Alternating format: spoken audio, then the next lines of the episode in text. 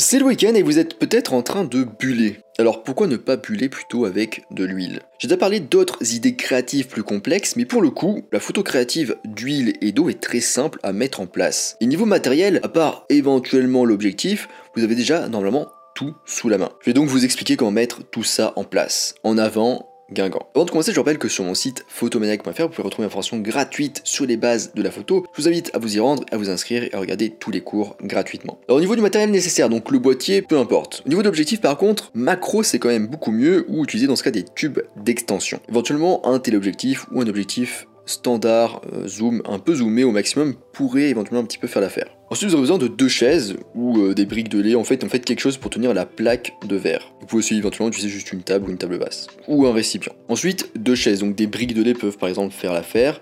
Vous pouvez aussi utiliser une table si vous utilisez un récipient.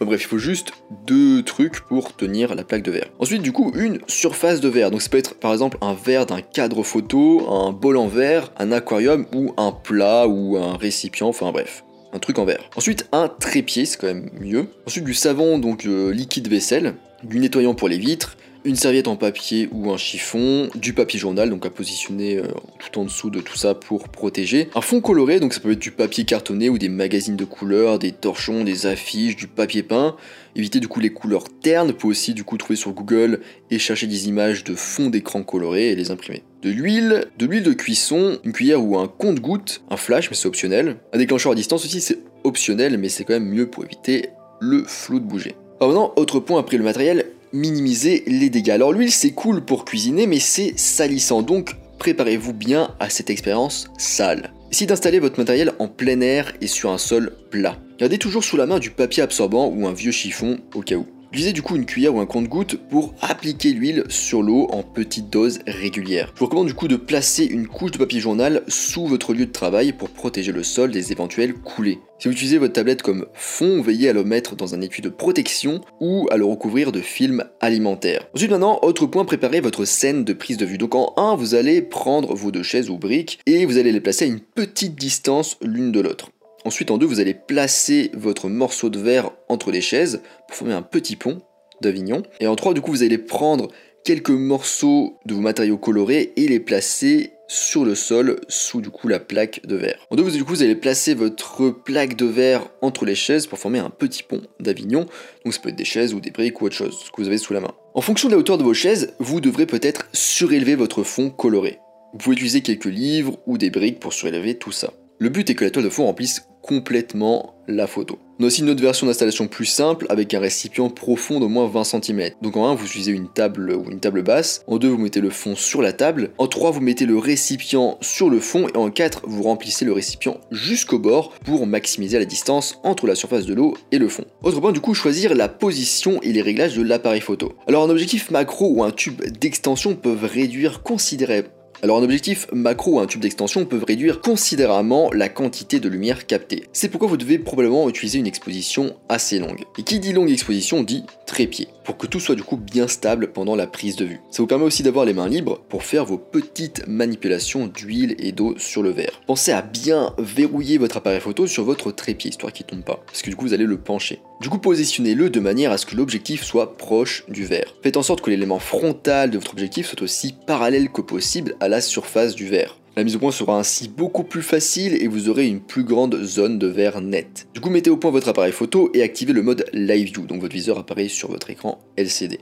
Le mode Live View vous permettra de regarder ce qui se passe sur la vitre sans trop vous pencher et il vous évitera aussi de trop vous approcher de votre appareil et du coup de le faire bouger et d'avoir ensuite du flou de bouger sur votre photo. Au niveau du réglage, du coup, utilisez le mode manuel de prise de vue. L'ouverture environ à f3,5 ou plus si vous pouvez, pour vous assurer que vous faites uniquement la mise au point sur les cercles d'huile et non sur l'objet en arrière-plan. La sensibilité ISO 100 ou 200, le temps de pause dépendra. La sensibilité ISO 100 ou 200 au minimum, montez un petit peu si nécessaire, et au niveau du temps de pause, cela dépendra de l'éclairage, mais vous pouvez commencer en visant environ 1 250 de seconde, ça dépendra aussi de votre ouverture. Alors autre point, faites attention au flou de mouvement. Avec les réglages juste avant, cela devrait vous permettre d'obtenir une belle netteté générale, qui va s'estomper d'ailleurs un peu sur les bords. Dans un monde d'ailleurs idéal, l'ouverture devrait se situer entre f8 et f16 pour obtenir une plus grande partie de l'image nette. Cependant, vous constaterez que l'huile peut bouger plus que prévu. Et du coup, vu que l'objectif est relativement proche de la vitre, et eh ben cela peut entraîner du flou de mouvement. Après, ça dépend des situations de chacun, mais globalement, retenez que l'huile n'est pas très disciplinée et part un petit peu dans tous les sens. Ensuite, autre point, du coup, commencez à prendre vos photos abstraites à l'huile et à l'eau. Une fois que vous avez tout préparé, il est temps de passer à la partie amusante. Du coup, prenez votre eau, votre huile, et votre chiffon et gardez tout ça à portée de main. Et commencez du coup par recouvrir votre plaque de verre avec de l'eau. Alors attention, veillez à mettre suffisamment d'eau, sinon la texture du verre apparaîtra aussi sur la photo. Globalement d'ailleurs, retenez que quoi que vous utilisiez, plaque en verre ou récipient, plus il y a d'eau, moins l'on verra la texture et les détails de la surface en verre. Utilisez votre pipette ou votre cuillère et appliquez une petite quantité d'huile sur la surface de l'eau. Du coup, visez bien juste sous l'objectif de votre appareil photo. N'ajoutez que quelques gouttes et voyez comment fonctionne la combinaison huile-eau. Vous pouvez toujours ajouter de l'huile, mais vous ne pouvez pas l'enlever. Enfin si, mais il faut tout vider et recommencer. C'est chiant, alors allez-y progressivement du coup. Si vos gouttelettes d'huile sont trop grosses, dans ce cas, ajoutez du savon pour la vaisselle et mélangez bien le tout. Les bulles d'huile deviendront plus petites et plus éclatées. Le liquide vaisselle d'ailleurs a un autre avantage, il donne du relief au bord des gouttes d'huile, qui apparaissent du coup plus épaisse. Niveau de la quantité, il n'y a pas vraiment de réponse exacte. Il va falloir essayer, faire des erreurs et recommencer. C'est souvent le cas avec les photos créatives. Vous pouvez bien sûr toujours prendre une photo d'huile et d'eau sans liquide vaisselle, mais vous constaterez que les gouttelettes d'huile semblent assez plates. Surveillez toujours tout ça en gardant votre écran LCD en mode live view pour voir un petit peu ce qui se passe. Ce qui vient avec les bulles d'huile dans de l'eau, c'est qu'il existe une infinité de façons de façonner votre huile et votre eau pour obtenir des résultats uniques notamment en créant des couches de bulles en alternant les gouttelettes d'eau et d'huile sur votre plaque de verre, aussi en utilisant une cuillère et en faisant tourbillonner les liquides ensemble pour obtenir un mélange de bulles, d'huile et de formes plus ou moins grosses, aussi en essayant différents rapports entre l'eau et l'huile, une fois que vous avez utilisé du coup une certaine quantité d'huile et d'eau, éponger le mélange avec du papier absorbant et recommencer, changer le rapport du coup. En changeant votre fond, donc superposez différents matériaux pour obtenir des dégradés intéressants ou concentrez-vous si vous le souhaitez sur une seule couleur.